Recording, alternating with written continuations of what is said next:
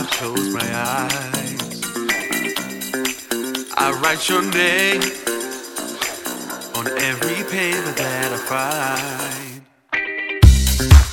and I don't know how.